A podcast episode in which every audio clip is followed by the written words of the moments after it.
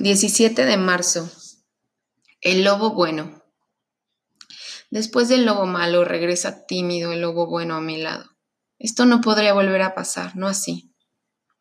Todos esos esfuerzos infructuosos de la OMS en advertir a los países que se fueran preparando, esta vez fueron inservibles. Pero como si está del otro lado del mundo se justificaban las grandes naciones, a pesar de que China casi se hinca a pedir ayuda.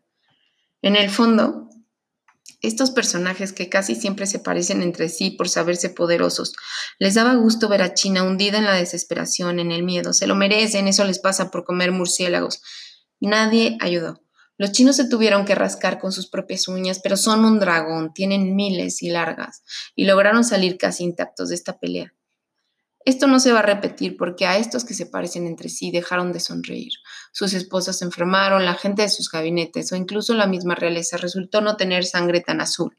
La próxima pandemia puede haber dos escenarios que desembarquen en una ayuda sobrenatural para que no le pegue al planeta entero. La próxima, que sí sea un virus tamaño MERS, los gobiernos tendrán que apoquinarse a la primera para no tener que pasar lo que vamos a pasar. Si ese MERS fuera más letal, tal vez seríamos más inteligentes en el planeta y dejemos de hacer vuelos por un mes antes de que llegue el crucero en un contenedor de carne de cerdo. Actuarían más por miedo que por humanidad hasta que las grandes las generaciones siguientes lo olviden, como nosotros ya hemos olvidado los estragos de las guerras mundiales. Porque vivirlo no es lo mismo que verlo, ni leerlo. ¿Cuántos no lloraron con el diario de Ana Frank pensando qué injusticia, qué maldad, qué barbaridad? Y cuando vimos en Facebook a los sirios se nos empezó a hacer normal, porque no somos nosotros, pero los sirios eran como nosotros, vivían bien, comían bien, tenían una ciudad hermosa y el mundo solo les puso un me entristece en una publicación. Nos merecemos miles de virus y bacterias más hasta que volvamos a ser lo más humanos posible, que nos expriman la avaricia que nos hace ser unos gandallas, que los próximos que nos amenacen al 80%, porque si no es así, dice lobo malo, tal vez la próxima pandemia, la economía quede tan resentida de salvar gente que no podía ser salvada, que no volverá ni siquiera a intentarlo. ¿Qué haces aquí, lobo malo? Salte de aquí. Tal vez esta vida ha sido suficiente para algunos y tal vez para otros no. ¿Qué pensarán los suicidas, los agobiados de vivir? ¿Estarán felices exponiéndose al virus? ¿O se están dando cuenta que sí quieren vivir y qué pasa en la próxima temporada?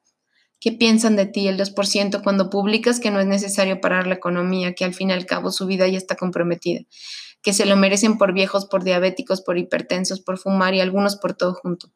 Todo eso que hacemos, el que juzga el papel de baño es igual al que anda en Acapulco, porque no te interesa entender al otro lo que está pasando, no quieres saberlo, tú tienes la razón, escoges tu bando.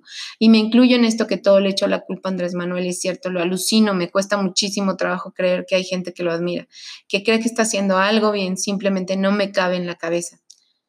Y como dice mi amigo Prometeo, que es el chairo más dulce que conozco, es que tú no has vivido mi vida. Y bueno, tal vez, Prome, solo sea eso. Tú y yo necesitamos ser mejores que esto y en esto. Necesitamos regalar nuestra chamba, a ver qué se siente que alguien sonríe a la distancia porque existes. Demuestra que dejarás un vacío en el mundo de alguien más, no solo que te van a extrañar porque pagas la quincena.